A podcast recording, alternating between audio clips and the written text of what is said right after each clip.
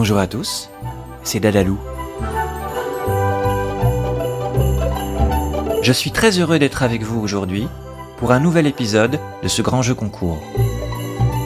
Retrouvez-moi du 1er au 24 décembre sur le site club.dadalou.fr pour récolter un maximum d'étoiles et peut-être décrocher la lune. Derrière chaque nouvelle case du calendrier se cachent des questions, des jeux, mais aussi des petits défis. Alors, êtes-vous prêt à tenter votre chance? Aujourd'hui, le thème de cette émission, c'est la lecture. Comme hier, je vous ai parlé des lettres au Père Noël, j'ai reçu un petit message de Sabrina. Sabrina, elle a 7 ans et demi et elle adore la lecture, justement. Et elle m'a parlé d'un super livre qu'elle voulait que je partage avec vous. Mais avant de vous parler de ce livre, je voulais aussi vous partager une idée génialissime. Connaissez-vous les cabanes à livres? Peut-être que vous en avez déjà vu, peut-être que vous les utilisez régulièrement, et peut-être même que vous en avez fait une vous-même. Une cabane à livres, c'est tout simplement un lieu magique où l'on peut échanger des livres.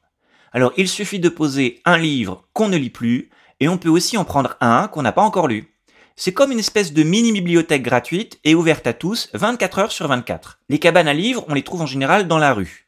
On peut aussi les trouver euh, des fois dans les parcs euh, ou les places, quand c'est la ville, le village ou le quartier qui a pris l'initiative de les installer. Parfois, ce sont les habitants eux-mêmes qui décident de poser une cabane juste devant chez eux ou dans leur rue. Pourquoi ne pas en installer une à l'entrée de l'immeuble par exemple, devant votre maison ou à la porte de l'école? Demandez aux parents, demandez aux enseignants de vous aider pour en construire une. Alors bien sûr, on n'est pas obligé de faire un château, il suffit de faire une petite cabane toute simple avec quelques planches, des boîtes en bois, un peu de peinture adaptée pour que ça tienne bien à l'extérieur, une petite porte transparente pour qu'on voit les livres à travers et que ça les protège de la pluie, pourquoi pas un petit toit ou un petit chapeau adapté, et, le tour est joué. Je vous mets d'ailleurs quelques photos en lien pour vous donner des exemples, des idées, et j'en profite pour faire un petit coucou et un petit clin d'œil à la cabane de Montrouge et à ses créateurs. Bon, je reviens maintenant au message de Sabrina. Elle me dit Bonjour Dadalou, j'adore écouter tes émissions et j'ai adoré l'émission sur la lettre au Père Noël. J'ai déjà envoyé la mienne, j'adore la lettre au Père Noël, c'est un petit livre très rigolo avec un lutin zinzin. Gros bisous, Sabrina. Alors je te remercie beaucoup Sabrina pour ton message, et comme je suis un petit curieux, bah, j'ai tout de suite été voir ce fameux livre. Moi aussi, Sabrina, j'ai adoré cette histoire. Et en cadeau pour vous, je vais vous en lire un petit extrait. Alors, le livre s'appelle La lettre au Père Noël. C'est une histoire écrite par Christine Palui et illustrée par Thomas Bass. Je vous lis juste le début. Cher Père Noël, je voudrais un robot et une trottinette. Tu peux aussi m'envoyer des billes, mais c'est pas obligé. Gros bisous sur ta joue, Hugo. Hugo a terminé sa lettre, il la glisse dans l'enveloppe et sort la poster. Au petit matin, la lettre arrive chez Zinzin, le lutin farceur. Zinzin n'est pas réveillé, il pose le courrier sur la table et baille en se servant du lait. Zut Il en a renversé Zinzin n'a rien vu, mais sur la lettre de Hugo, des gouttes de lait ont effacé des mots.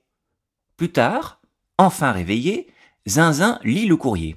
Quelle tête en l'air, ce Hugo Il a oublié des morceaux de mots Heureusement, je suis là pour tout arranger. Zinzin prend son dictionnaire, il cherche, il lit, il réfléchit. Ah, voilà, il a trouvé. Alors, de sa plus jolie écriture, il ajoute des lettres là où elles sont effacées. Cher Père Noël, je voudrais un robinet et une omelette. Tu peux aussi m'envoyer des gorilles, mais c'est pas obligé. Gros bisous sur ta joue, Hugo. Vous voulez savoir la suite? Alors je vous invite à découvrir ce super livre La lettre au Père Noël de Christine Palui et Thomas Baas aux éditions Milan. Voilà, c'est tout pour aujourd'hui. Prenez votre temps pour répondre aux questions pour trouver les réponses au jeu ou relever les défis. Vous pouvez en savoir plus en allant sur le site club.dadalou.fr. Je vous dis à demain et d'ici là, portez-vous bien.